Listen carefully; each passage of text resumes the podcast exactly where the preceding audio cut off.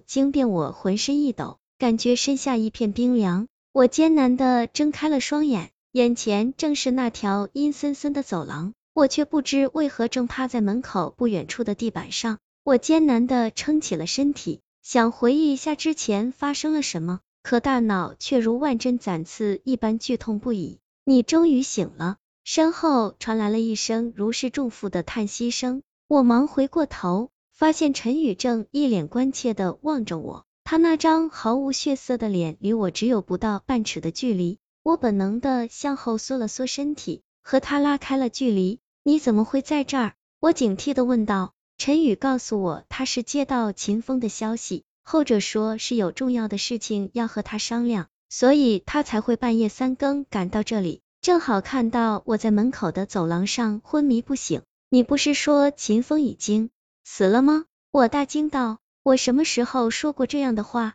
他的表情显得比我还要震惊。就在刚才啊，你还拉着我跑，后来突然就不见了踪影。我疑惑的看着他。我们之前见过面吗？他脸上的震惊已是无以复加。我抽了口凉气，思绪再度陷入了混乱。我下意识的抬起头，却发现之前已尽数爆裂的白炽灯正在头顶散发着昏暗的光芒，而陈宇胳膊上的伤口此时已消失的无影无踪。现在几点了？我突然皱眉问道。十一点五十三分。他看了看表，回答道。我全身顿时猛地抽搐了一下。只感觉自己的时空似乎正在变得支离破碎。你拿的这个是什么东西？就在我心乱如麻之际，陈宇忽然盯着我的右手，好奇的问道。我低头看了看，发现手中正紧握着那台仍在运转的摄录机。忽然，我想起了秦风的警告，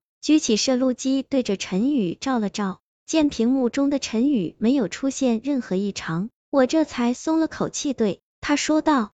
没什么，一台摄录机而已。我能看看你拍了些什么吗？他向我伸出了右手，想了想，我还是将摄录机递到了他的手里。陈宇把摄录机中的影片调到了最开始的地方，一个人看了起来。突然，他抿着嘴笑出了声：“秦风这人真有意思，竟然偷看你睡觉，仿佛被人当头打了一棒。”我的大脑顿时嗡嗡作响，我一把夺过了摄录机。屏幕中，我仿佛睡着了一般，直挺挺的躺在床上，而秦风则正站在我的床边，悠悠的注视着我。从镜头上看，当时他的那张脸离我的脸只有不到一尺的距离，可之前在寝室中，我的眼前却分明一直空空如也。摄录机能拍下一些人类看不到的东西。秦风的话突然回荡在我的耳边，我顿时倒吸了一口凉气。难道？马上就要十二点了，我得去找秦风了。陈宇的话猛然打断了我的思绪，回过神来的我发现，他已向着那扇紧闭的房门走去。等等，你不能去！我一下子窜过去拦住了他的去路。为什么？他疑惑的看着我，因为那间寝室里有些可怕的东西。我语无伦次的解释着，他看了我一眼，忽然有些担忧的说道。难怪秦风说你最近的精神有点不正常，看来你真该去医院看看了。谁说我不正常？我今天就要让你看看到底是谁不正常。他的嘲笑顿时让我倍感羞辱，我不由怒吼着一脚踹开了房门。而此时，远处正好传来了零点沉闷的钟声。七崩溃房间内，熟睡的秦风猛地从床上坐了起来，有些惊恐的看着满脸狰狞的我。徐浪，你什么时候离开寝室的？他望着我，满脸的不可思议。别装了，我知道你是什么东西，你想要我的命，对不对？我咬牙切齿的说道。你在胡说什么？秦风一张脸顿时黑了下来。徐浪，你知不知道你最近很古怪？不仅经常在梦里说一些令人毛骨悚然的话，还不时做出一些匪夷所思的行为。我是担心你出了什么问题。想和陈宇商量一下，需不需送你去医院做下检查，仅此而已。放屁！我咆哮着打断了他，上前一把揪住他的衣领，将他的脸放在了摄录机下。屏幕中他的脸顿时像是受了某种电磁干扰般扭曲变形，转眼已不成人形。你都看见了，现在知道究竟是谁有问题了吧？我冷笑着对身后的陈宇说道。看见什么了？没什么不对啊。身后的陈宇疑惑的反问着，对屏幕中那张扭曲的人脸竟是无动于衷。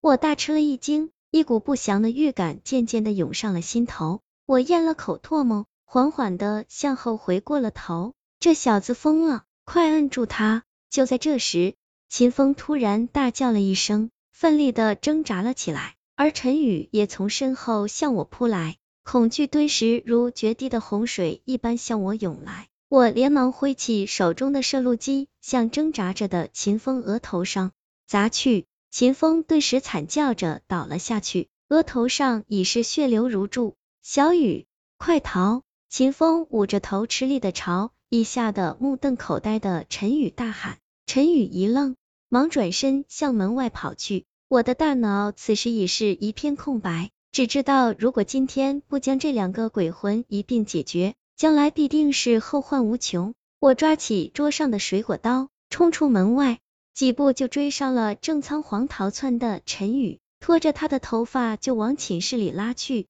陈宇拼命的想要挣脱我的束缚，不断大叫着，用手击打我的手臂。暴怒之下，我提起刀，冲着他的右臂就是一通猛刺。陈宇终于安静了下来，浑身软绵绵的瘫倒在一片血泊之中。我松了口气。像拖死狗一般将他拖回了寝室，却在地上留下了一道触目惊心的血痕。徐浪，你这个魔鬼！见到奄奄一息的陈宇，秦风愤怒的向我破口大骂。然而，他的咒骂声很快就被一阵如同滚水般的咕噜声取代。我的刀已在他的喉咙处划开了一道深可见骨的伤口。望着眼前终于被我制服的这两个不知是人是鬼的东西。我浑身抖如筛糠，墙上的挂钟已经接近了十二点一刻，一阵困意袭来，我决定先放松一下疲惫的身心，其他事情都等到天亮以后再说。我从没有像现在这样渴望过阳光，也许只有阳光能驱散这挥之不去的黑暗，可在我的记忆里，自己似乎已经很久没有见到过它了。深吸了一口气，我把两具冰冷的身躯向着自己的床下塞去。却发现床下似乎已被什么东西占据，满满当当的，竟再已塞不进任何的物体。我皱着眉头向床下望去，顿时被惊得血液逆流。那床下竟然塞着十余具血肉模糊的尸体，他们有的已经高度腐烂，有的却刚刚开始出现尸斑。突然，一阵刺耳的骨节摩擦声中，所有的尸体竟缓缓的向我转过了头。惨白的月光中。我发现所有的尸体都长着两张一模一样的面孔，那正是秦风和陈宇。惊叫声中，我一屁股瘫坐在地。那些尸体的脸上渐渐的浮现出一抹诡异的微笑，几十条苍白骇人的手臂竟齐刷刷的向我缓缓抓来。巨大的恐惧中，我连滚带爬的向着屋外逃去。可不管我逃到哪里，身后那让人毛骨悚然的蠕动声始终穷追不舍。而头顶的白炽灯也随着我的狂奔不断的炸裂，最终我被吞没在了一片无边的黑暗中，再也无处可逃。望着黑暗中那些渐渐逼近的黑影，我的心里充满了绝望。我知道他们接下来会让我在巨大的痛苦中凄惨的死去，但我绝不会让他们如愿以偿。悲凉的冷笑声中，我解下了自己的腰带，迅速套上了自己的脖子后。猛地将其收到了尽头，渐渐模糊的意识中，我露出了一抹解脱的微笑。